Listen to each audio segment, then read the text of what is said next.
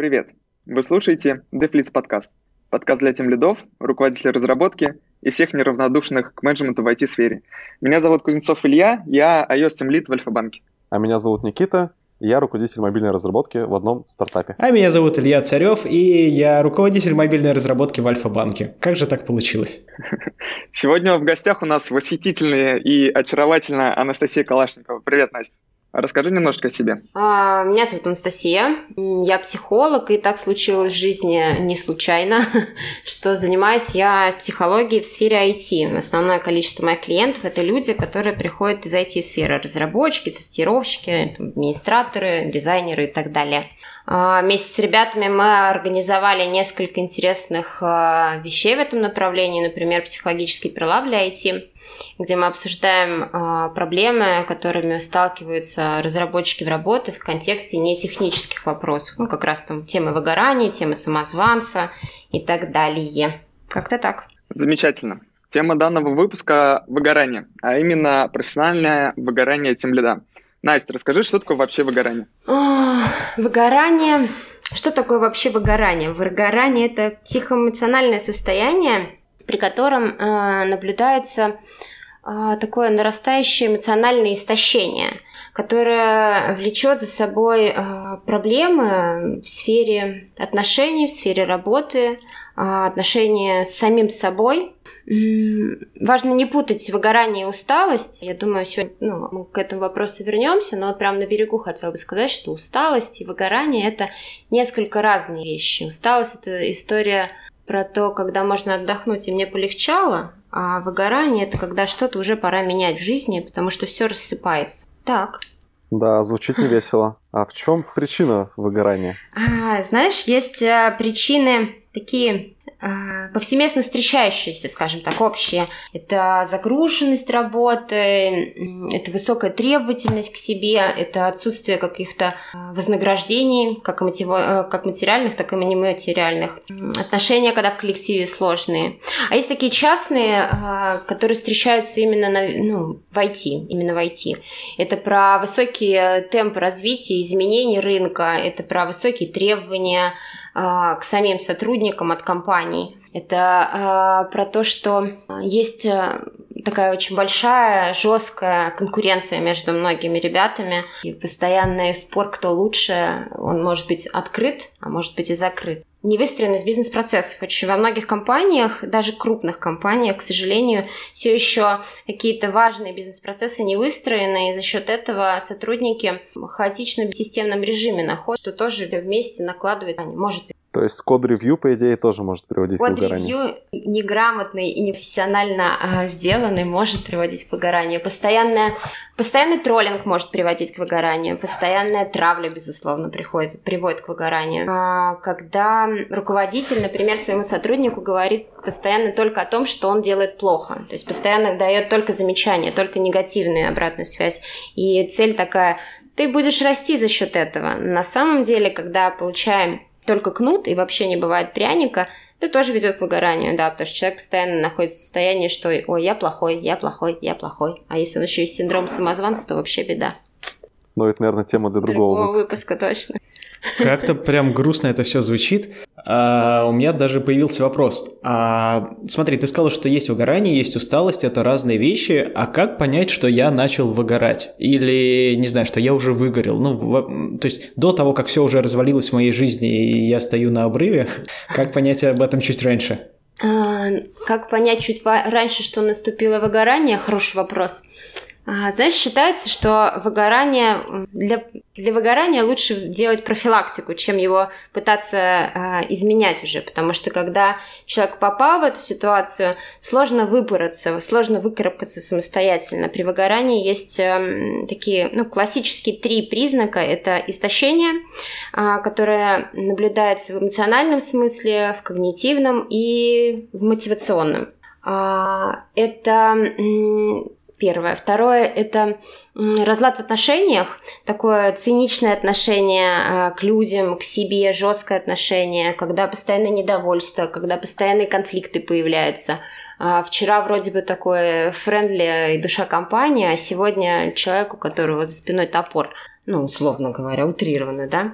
А, и а, третий момент – это ощущение а, такой собственной несостоятельности, ощущение, что все плохо и мир идет против меня.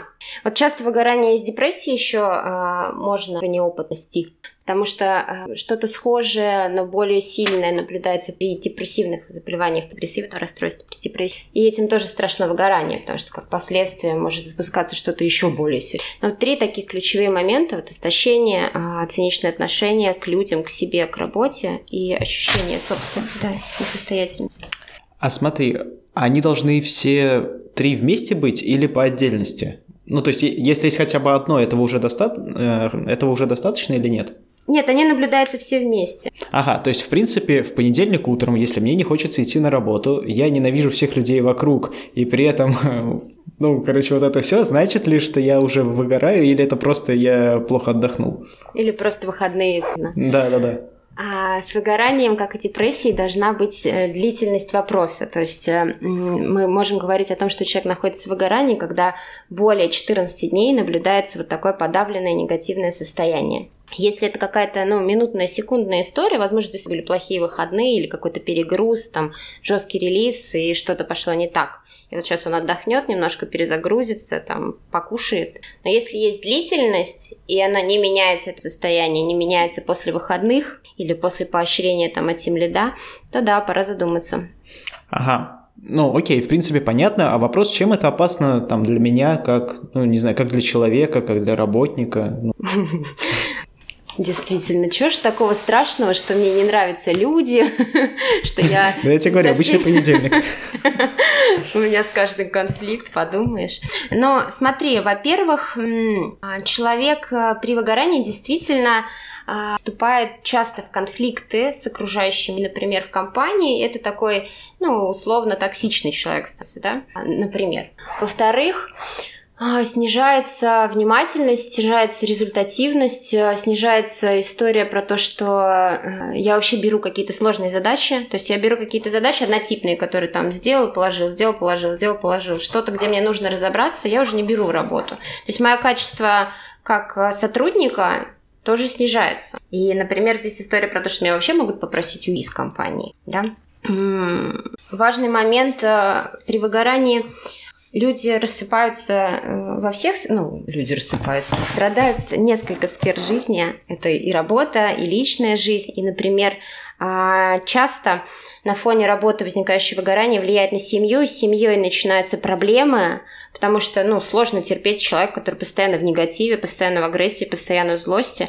И а, уже семья влияет на человека, такой как один снежный ком. И у этого ну, последствия в том, что человек может и увольняться, и приводить других людей к выгоранию в том числе, да, потому что он будет постоянно транслировать все плохо, все плохо, все плохо, эти люди вообще злые, они направ... настроены против нас, а, тем самым разлагая тот же самый наш коллектив. Вот, как-то так. То, о чем еще я говорила, последствия, а, важно помнить, это действительно развитие более каких-то, ну, более серьезных состояний, в которых нужно уже будет подключаться действительно специалистам с медицинским образованием, чтобы помочь человеку, да, там. Депрессия – это болезнь, это не просто там хихи-ха-ха. А, когда мы постоянно находимся в состоянии стресса и постоянно находимся в состоянии такого а, негативного отношения к себе, требовательности, жесткости, и у нас все валится, разваливается, это действительно может влечь за собой более серьезное, вот, чем выгорание, например, депрессию. Да. Короткий вопрос. А, ходят слухи, что если у тебя депрессия, надо съесть шоколадку и все станет хорошо. Это правда или нет? Это из истории о том, что депрессия не болезнь, а это просто нужно там поспать. Стиль жизни. То, что шоколад и сладкое помогает э, поднять настроение, особенно девчонкам, вот мне ли не знать, я любитель шоколада, наверное, оно так и есть. Но важно понимать, что, а, допустим, это не тема, наверное, выпуска, но тем не менее э, при депрессии бывает расстройство питания, и человек может переедать, переедать различную еду, которая ну, вредна и разрушает. И это еще тогда дополнительная проблема сюда уже будет на, ну, прибавляться. А, шоколадка не спасает депрессии, она просто дает такое минутное облегчение. Настя, а вот тебе как человеку с частной практикой, насколько вообще популярна эта проблема у людей? Насколько часто к тебе с ней приходят? Часто. тема выгорания э, одна из, э, одна из самых частых. Она не всегда так звучит, что Настя, я выгорел, чего делать? Она бывает, знаешь, там, э, у меня проблемы в коллективе, меня все бесит. И там техдир э, вот такой секой, и команда вся такая секая, и продукт вообще ужасный. И начинаешь в этом разбираться. Вот буквально там три месяца назад это была лучшая компания, лучшая команда, лучший продукт на свете, а сейчас э, все не так. Человек не осознает даже, что находится в выгорании, ему кажется, что просто мир повернулся против него. А, среди айтишников часто это наблюдается еще потому, что проблема остается очень такой острой work-life баланса того самого, переработок постоянных и э, а, все-таки вот некой жесткости среды, да, о том, что есть требования, о том, что ты должен делать лучше, делать круче, делать быстрее, и редко все еще на это слышится, ну, да, ты молодец, что ты это сделал. Часто правильное, хорошее выполнение обязанности воспринимается все-таки как, ну, это что, я работа, что я тебе буду за это спасибо говорить. По крайней мере, с этим ко мне приходят клиенты. Может быть, там в компаниях, которые будут слушать ваши слушатели, такого не бывает. А вот клиенты мои приходят с тем, что им чаще говорят, что сделано не так, и чаще требуют, чем э, дают какую-то положительную обратную связь. Вообще сейчас... Мы пока... Да, Никит, продолжай. А сейчас же это у всех на слуху выгорание, так или иначе. Многие про это пишут, особенно там где-нибудь у себя в соцсетях. Мне интересно, насколько часто люди сами ставят себе диагноз? Какой хороший вопрос. Люди часто ставят сами себе диагноз, но не всегда верно. А, а, такая история про то, что ну, человек просто так, вот э, просто так прийти к психологу со словами, ты знаешь, мне кажется, мне что-то плохо, но я не знаю что, мне надо просто поболтать. Это вот, э, ну, там, может, один из десяти которому вот просто надо прийти и где-то что-то поплакаться, условно говоря, поплакаться, да. И когда ты начинаешь с ним разговаривать, а чего так? Такой, ну, вроде бы надо же ходить, вроде бы надо с кем-то говорить, но тоже это возникает не от хорошей жизни. Когда человек у тебя у себя что-то нащупывает, ну, допустим, он такой диагностировал у себя выгорание, которого нет, а оно связано с тем, что ему действительно нужно поговорить, потому что в команде с ним не разговаривают. Потому что в команде сидят, он заходит в кабинет. Это реальная история. Заходит, ну, один из кейсов моих клиентов заходит в кабинет, и всегда все сидят спиной, и никто даже не здоровает. Ты просто заходишь в такую комнату игнорируемых тебя людей. И как бы, да, люди могут сами себя там диагностировать и приходить с чем-то вот таким, что, может быть, с ними не связано, но это редко происходит от хорошей жизни. Вот как-то так. Не знаю, витиевато, наверное, ответила, но типа пыталась ответить. Угу, Настя, спасибо. А, пока мы общаемся, я пролистал статью. А, в ней написано, что в крупных компаниях, в таких как Netflix, в Apple, а, количество сотрудников, которые находятся на стадии выгорания или уже а, все достаточно хуже, составляет примерно 50%. Как ты считаешь, а, где проблема это более актуальна, в маленьких компаниях или в больших? Прекрасная статья. Я считаю, что чаще это наблюдается в больших компаниях, чем в маленьких, и особенно редко это наблюдается в компаниях-стартапах, где все сотрудники состоят из основателей. А, потому что, ну, как правило, стартапы — это про историю такой, мы придумали на кухне, сидя, какой-то там продукт, и мы сейчас вместе это сделаем, и пошли-поехали.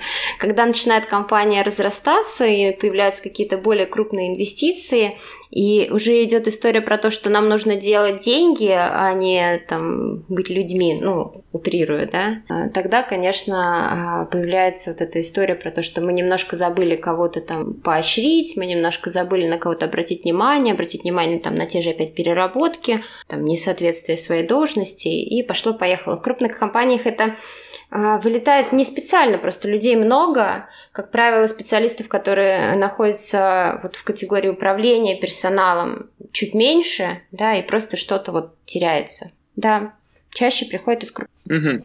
А что же со всем этим делать? Какие шаги стоит принять э, при выгорании? Если мне вдруг кажется, что, кажется, моя усталость э, затянулась, и она длится уже несколько месяцев, а какие шаги стоит предпринять, чтобы стало немножечко лучше? И солнце снова было таким же ярким. И шоколадка тебе уже не помогает, да?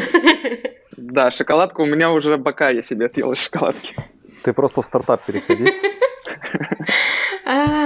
Ну, первый шаг, э, прописная истина, признать, что есть проблема. Вообще посмотреть на то, что вам кажется, что так быть не должно. И очень часто же мы себя плохо и думаем, да ладно, вон, Ваське тоже плохо, и ты мне надо работать, нечего раскисать. Вот нужно сразу откинуть эту идею и признать, что проблема есть. Второе, действительно, не мешает здесь э, немножко притормозить, замедлиться, расслабиться, ну, отдохнуть, взять себе какой-то тайм-аут, если возможно, взять отпуск на какое-то там количество времени, если возможно, а, какие-то там дополнительные дни, ну, то есть вот действительно передышку сделать.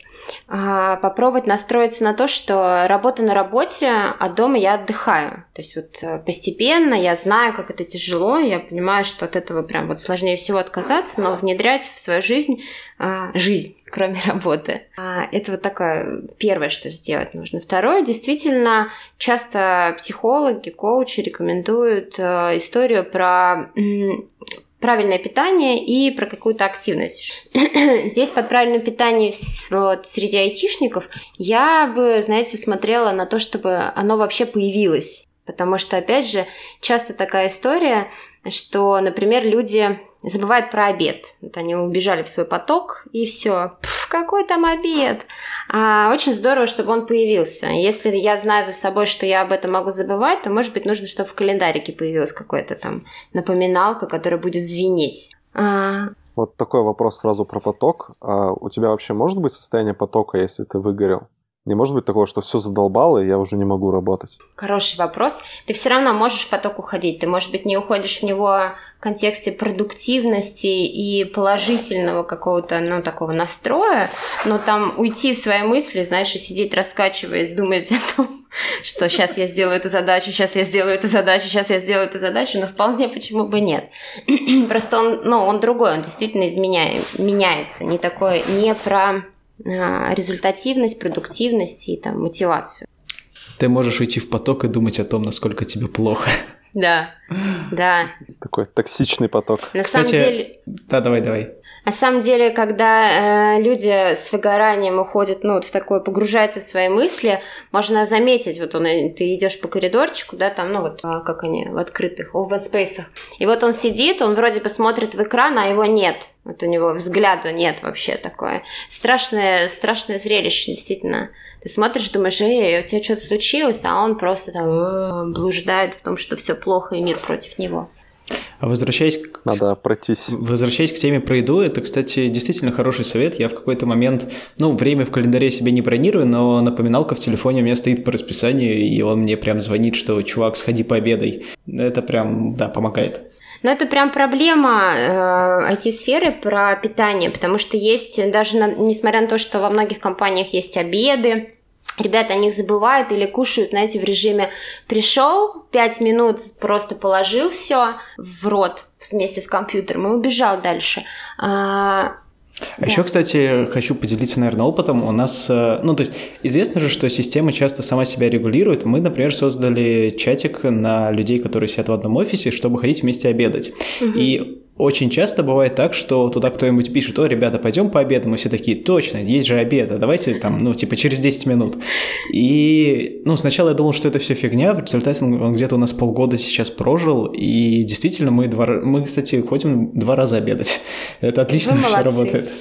Вы молодцы. Я набрал 3 килограмма из этих обедов. Но вот тем не менее, второе, что нужно сделать, это обратить внимание на свое питание и на свои активности, потому что, опять же, тоже а, активность а, как таковая спадает при выгорании. Она и так, э, ну, чаще всего среди айтишников не такая высокая, да, потому что сидячий образ жизни, не потому что не спортсмены, а а на фоне выгорания теряется интерес же к спорту и вот ко всему, ко всему, что вовне, и здесь нужно себя стараться в это вернуть хотя бы по чуть-чуть. Там, я порой своему клиенту говорю, там, тебе обязательно каждый день после работы 15 минут там, гулять. И вот это прям такое задание, правило, которое вот нужно идти и прям вплоть до часов смотреть, что я 15 минут гуляю. А, еще одно, что важно сделать, это вспомнить про такую историю, с которой я вообще очень топлю в своей практике, это про границы. Вспомнить про то, что вот мне нужно где-то говорить «нет», и не бояться говорить «нет», про то, что если мне что-то не нравится, возможно, это какая-то тема обсуждения с моим руководителем, там, с самим собой, женой, с, котой, с котом и так далее. А, границы, они очень важны очень, и очень нужны. Если человек постоянно на все соглашается, уже перегружен, а все равно все берет, конечно, это ведет к выгоранию. Ну вот ты упоминала активности и баланс uh-huh. work-life.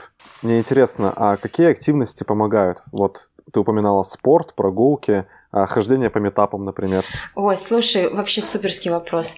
А, хождение по метапам с тем, чтобы поделиться с ну, чем-то, что с тобой происходит, это очень хорошая история. Вообще поговорить с своим коллегой и с своим руководителем о том, что я вот чувствую, что что-то идет не так. Это очень хорошая история хождение а, на метапы в контексте того, что я приду, чтобы еще раз удостовериться, что я так себе, ну, нет, сюда не, сюда не очень клеится. А то, что я пришел для того, чтобы, ну, посмотреть, что есть другие ребята, что у них там схожие проблемы, я могу с этим разобраться, она здесь необходима. Люди при выгорании начинают а, меньше общаться с другими людьми в положительном контексте. А, ну, Просто потому, что вот есть там гнев, вообще выгорание, оно строится на базируется на раздражении и гневе. Есть действительно ощущение у человека, что мир направлен против него. Так, ну, опять же, утрировано, но вот чтобы понятно было. А за счет этого теряются контакты, и хочется меньше общаться с другими людьми. И здесь метапы как раз хорошее противостояние этому. А давай обсудим, какие активности точно не стоит делать. Ну, например, в бар ходить после работы каждый день. А, каждый день никому не стоит, и без выгорания так себе история. А, но да, Вообще нам все еще свойственно при проблемах уходить в какие-то вспомогательные вещества, алкоголь, наркотики и так далее. Ну, не, не нам с вами, а кому-то там на стороне. А, и, конечно, это очень опасная история. Это про саморазрушение, про то, что это, ну, здесь сложно в этом состоянии осознать, что это не помогает, потому что происходит какое-то вот минутное облегчение, да, это частая проблема. Алкоголь, наркотики точно нет, точно нет э, про то, чтобы что-то менять кардинально, да, при выгорании люди э, могут э, решить, все, я должен уйти с этой работы, и все там наладится, я поменяю компанию А на Б, и будет все по-другому. На самом деле это немножко так не работает, потому что ты туда придешь с теми же установками, с, теми же, с тем же отношением, с теми же правилами, и повторится все то же самое, что уже случилось. А, вот главное не предпринимать таких кардинальных действий. Сначала там замедлиться, отдохнуть, вспомнить про еду, поговорить с руководителем, там, вернуться к work-life балансу, и уже если все не помогло, можно что-то предпринимать. А, что еще не стоит делать? Не стоит, э, если это возможно, но, по крайней мере, постараться взять себя в руки, ругаться со всеми подряд, ругаться со своим коллективом, с каждым вступать в конфликт, да, вот здесь тоже так э, остановиться и спросить, а почему? Почему я на самом деле там ругаюсь с Никитой, он действительно там что-то мне не то сказал, или это меня просто бомбит, потому что меня заело немножечко? А, как-то так. Настя, а, ты очень много говорила про work-life баланс. А что это такое? Если я работаю с 9 до 6 а потом прихожу домой и смотрю в потолок, это можно считать work-life балансом? Я же не работаю в выходные по 12 часов. Кажется, это должно помогать. Я думаю, что нет такого правила, вот что work-life баланс – это вот это. А вот это не относится к work-life балансу. Я, знаешь, считаю, что а, work-life баланс – это когда в твоей жизни, кроме работы, есть что-то еще, что тебе важно. Вот тебе важно, например, а, там, ходить в спортзал и видеться там с семьей. И это есть в твоей жизни. И ты в 7 часов уходишь э, домой без чувства вины за то, что ты уходишь домой, а с пониманием того, что это про мой баланс. Если у меня эта сфера поедет вниз, и там я не буду видеть своего ребенка или там не буду качаться, я начну ну, переживать из-за этого. И это будет влиять на мою работу. Если для тебя там история ок про то, чтобы э, работать и работать и работать и работать, и ты не чувствуешь от этого себя ни грамм плохо, ну это вопрос честности с собой, но такое бывает тоже.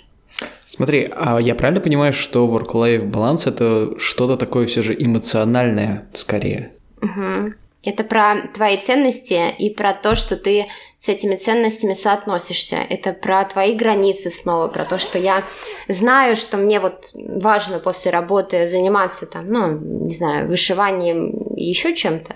И я этим занимаюсь и не боюсь уходить с работы этим заниматься. Я понимаю, что для моей жизни это точно так же важно. То есть, это, знаешь, нельзя поставить такой приоритет, что важнее, есть или пить.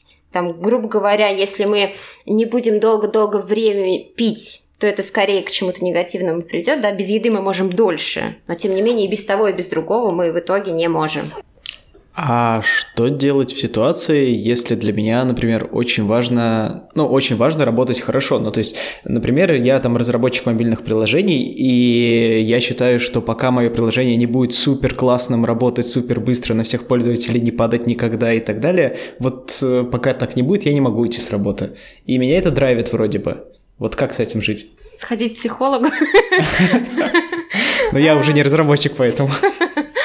Эм, здесь хорошо бы, когда люди такие, меня драйвит только работа, и а, я знаю, что шо, это здорово, вспоминать порой ну, о такой истории про то, что мы все люди, у нас там, конечно, уж что об эфире, но тем не менее. И наша нервная система, она имеет такое свойство, как истощение, ей нужно перезагружаться, и даже там при высокой продуктивности, при высокой мотивации нам необходимо порой отдыхать, вот порой переключаться, порой не работать. Бывает так, что вот люди там после работы занимаются работой и полностью счастливы, и все хорошо, но когда ты смотришь на это в долгосрочной перспективе, допустим, спрашиваешь, а чего ты хочешь там, ну, через три года? Он говорит, я через три года хочу там жениться и там детей завести, уехать за рубеж. И вопрос, а как ты вообще женишься и детей заведешь, если ты на работе 24 часа в сутки не бываешь нигде в других местах и ни с кем не общаешься? Бывает здесь э, скрыт за этим такой вопрос собственного смысла. Ну, то есть, зачем я это все делаю? Какая для меня вот конечная в этом всем будет ценность? А обратить на это внимание бывает полезно. Но это вопрос честности с собой. А что если все мои коллеги тоже заряжены работой и сидят допоздна, и уходить уже как-то совсем не хочется, ведь все вокруг задерживаются. Как быть? А тебе это ок? Ну, то есть здесь же может быть история про то, что мои коллеги задерживаются, и я задерживаюсь, и нам вообще все хорошо, у нас все хорошо, у нас такой кружок по интересам. Мы через пару лет все вместе одной компании пойдем что-нибудь что-нибудь совершать. Зато вместе скидки сделают, может быть. А смотри, тут еще есть вопрос. Э, ладно, коллеги, а еще бывают руководители? То есть у меня там последние руководители в Альфе, которые были, они они все, ну, работали типа там с 8 утра и там до 8 вечера. Угу. И я понимаю, что они на работе проводят по 12 часов, а я там, ну, по 9, по 10. Вроде как бы тоже много, но вопросики. Ага, напрягает, когда так. Это всегда история требований к себе от руководителей. Они считают, ну, часто руководитель считает, что вот то, что он больше работает, это так и должно быть, я же должен быть примером. А на самом деле транслирует своим сотрудникам такое деструктивное по отношению к самим себе отношение и э, часто сеют тревогу. Потому что когда твой руководитель так много работает, о, а что-то идет не так. Когда сотрудники э, перерабатывают и руководитель, э, ну, как бы видит, что это проблема, что вот они устают, нужно в любом случае руководителю посмотреть на то, а что провоцирует такую ситуацию. Потому что действительно за этим может быть, что там человек хочет столько работать, не хочет домой идти, к нему там теща приехала, ему вообще никак, ни в какую домой. А может быть ситуация про то, что э, он не уверен в своей работе, не уверен в своем завтрашнем дне, переживает за то, что его могут уволить и считает, что ему нужно сидеть здесь, пока руководитель. Это же очень часто бывает. Ага, а у меня немножко другая ситуация. Ну да, я, я же руководитель, я поэтому сейчас за советом к тебе. А у меня часто бывает так, что... Ну, у нас несколько офисов в Москве, я часто мотаюсь между ними. Получается, что там для некоторых разработчиков я типа там к обеду прихожу в офис, а в 5 часов уже ухожу из него. Вот как ты думаешь, как они к этому относятся? И там, не знаю, нужно ли мне им рассказать, почему так получается? Или это вообще, в принципе, не важно для них? Я не знаю, как они к этому относятся, и предпочитаю не думать о том, как они к этому относятся, относится, и тебе рекомендую не думать о том, как это к этому относится. А если ты об этом беспокоишься, то действительно, ну, с ними поговорить, То есть там прояснить какие-то ситуации, вопросы, моменты, посмотреть на то, почему тебя это беспокоит самого, чего они там думают. Ну, потому что, типа, раньше я работал по 10 часов в дней, ой, по 10 часов в день в одном офисе, а теперь я в одном офисе нахожусь там 3 часа, а потом еду в другой, и вот это все. Ну, не знаю, да. там ли, личный пример, вот, чтобы они тоже понимали, что надо много всего делать. Ну, то есть, правильно ли я тебя понимаю, что на данном этапе ты подозреваешь, что ты оказываешь не очень подходящий пример своим сотрудникам? Скорее, да. Тогда, возможно, дело в тебе, и тебе нужно разобраться с тем, какие ты требования себе предъявляешь. Черт, я так и знал. Гла- главный совет – меньше думать и больше работать. Давайте двинемся дальше, э, перейдем ближе к э, тем лидам. Настя, а кто такой тем лид и вообще за что он отвечает? Давай сначала определимся с термином. Спроси у меня лид компании Альфа-Банк, ну кто такой тим лид. Окей. Я пытаюсь узнать, чем я должен заниматься. Окей. Кто такой Team Lead? Вопрос все еще открытый, мне кажется. Под Team Lead все компании, многие компании поднимают, понимают совсем разные. Где-то это, условно говоря, ведущий разработчик, который там а, декомпозирует задачи, где-то это руководитель, который отвечает за бизнес, а, где-то это человек, которому, которому за все ошибки попадает. Наверное, какое-то такое усредненное – это человек, который отвечает за команду в контексте интересов бизнеса. Да? А, но здесь важно по моему мнению, всегда понимать, что любой руководитель, любой сотрудник вообще, любой руководитель в первую очередь должен отвечать за, за самого себя – и э, когда мы говорим о том, кто такой руководитель, кто такой тимлит, наверное, тогда получается, что это э, некий крутан в бизнесе, который несет ответственность за себя и транслирует ее команду. Um, окей, а тем лиды подвержены выгоранию больше, чем разработчики, либо меньше. Если э, э, лиды, руководители постоянно е- е- э, ездят между офисами, можно ли считать это как за хобби, за прогулку, и это должно помогать? Это у вас какая-то с Ильей своя история, а то, кто куда ездит. Вам нужно поговорить об этом. Илья, я встречу а, Тем не менее, тем лид. Тем не менее, тимлид больше подвержен выгоранию или как-то у него с ним попроще? Ну, вот страшно брать на себя такую ответственность, что мерить, кто больше, кто меньше э, подвержен. Но, тем не менее, так считается, что люди, которые работают с другими людьми, которые, ну, действительно, как мы выше говорили, отвечают не только за себя, но и за других людей, они подвержены больше выгоранию. Потому что ты здесь как бы... Есть твои эмоции, а есть еще эмоции другого человека. Есть твои переживания, есть и его переживания. И ты постоянно вот находишься в этих качелях. Ты и туда, и сюда должен обращать внимание. У тебя как бы два мира, за которые ты несешь ответственность. Поэтому вот с этой точки зрения, да, тем ли ты больше подвержен выгоранию. Угу. Спасибо. А вот ты затронула тему сотрудников. А что делать тем лиду? Как вообще заметить, что его сотрудники, кажется, подустали и вполне возможно это выгорание? А что должен делать тем лид в такой ситуации? А, ну, во-первых, начать с себя, с того, что почему я думаю, что у меня сотрудники выгорели, нет ли такого, что я транслирую что-то свое на них.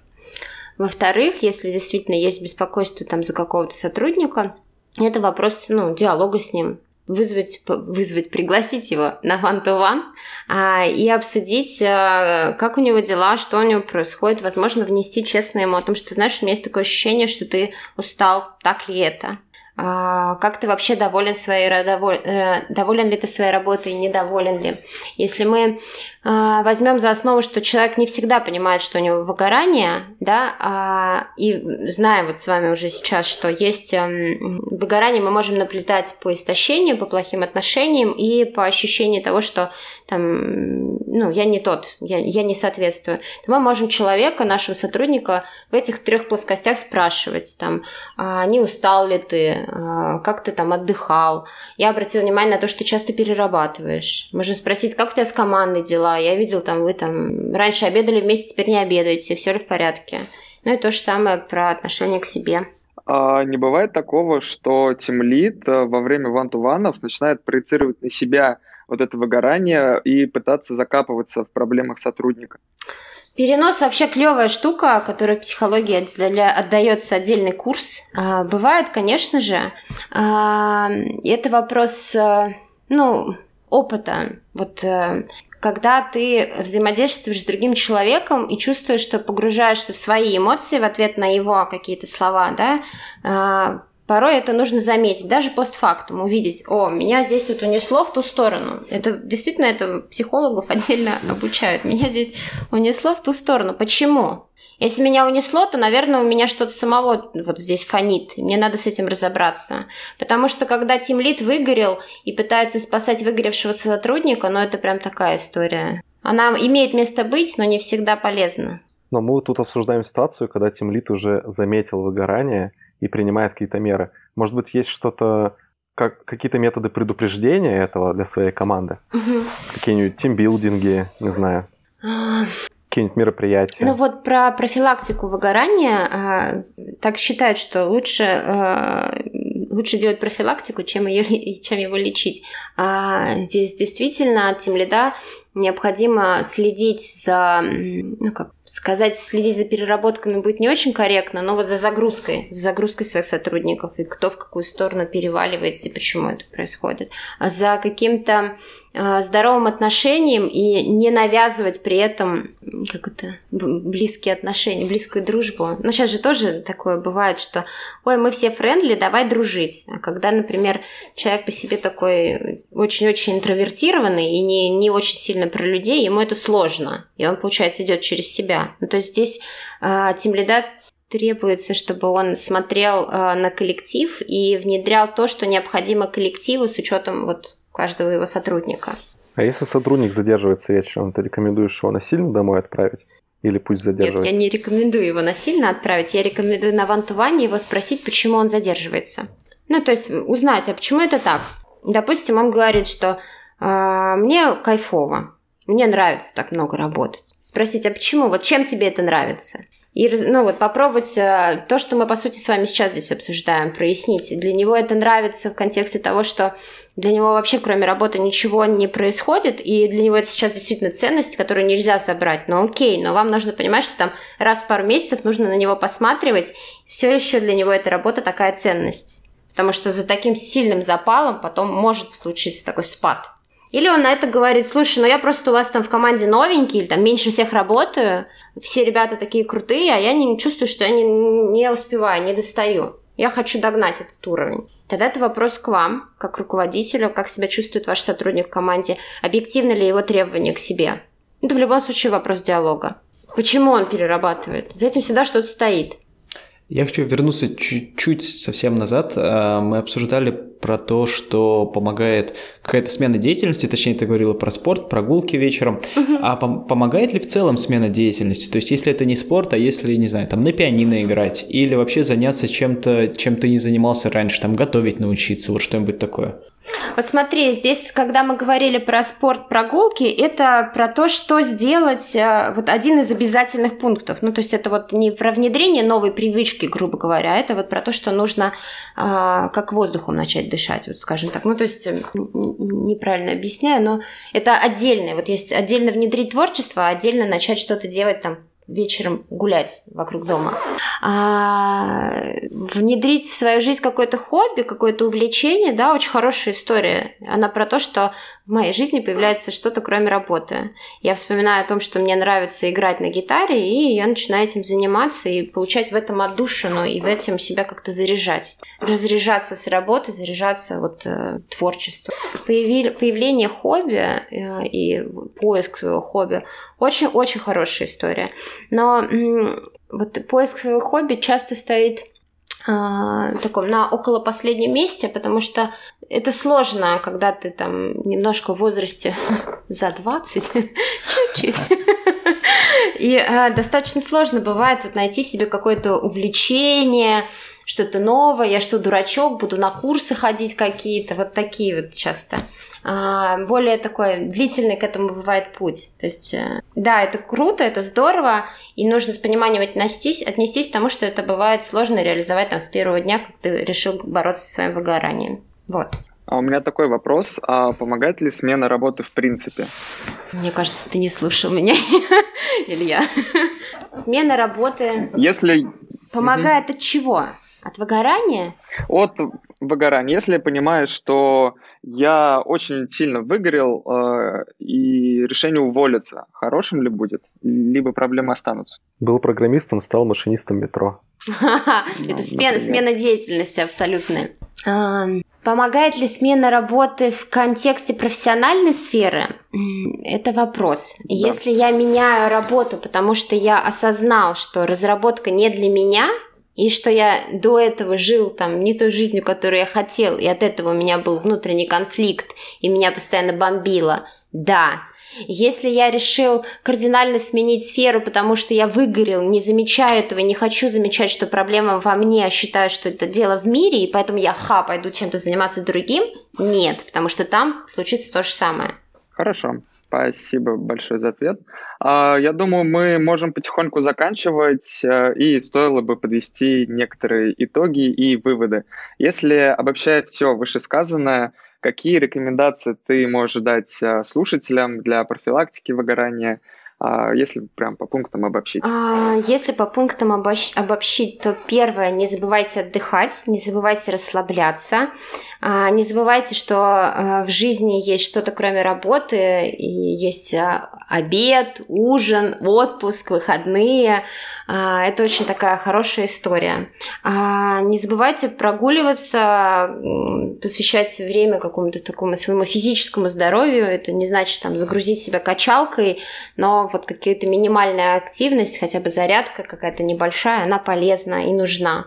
Помните про то, что вы имеете право всегда а, тому, что вам не подходит, тому, что вас ранит, разрушает и вредит, говорить нет – и это нормально. Помните своей безопасности. Очень хорошая история для человека.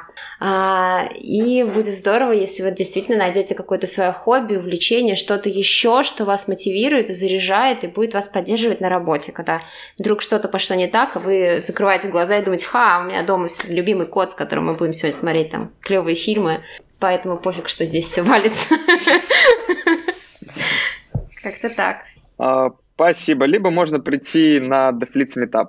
А, я думаю, на этом можем заканчивать. Э, спасибо, что прослушали наш э, выпуск. Подписывайтесь на нас в Фейсбуке Deflits Meetup и вступайте в наш чат в Телеграме. Да, под выпуском мы оставим все ссылочки. Там будут ссылки на чат, на не знаю, кстати, на что еще. Наверное, на Настю оставим обязательно, потому что это главный гость наш сегодняшний. Единственный, но главный. А, да, и всем спасибо. До следующего выпуска. Всем пока. спасибо, всем пока.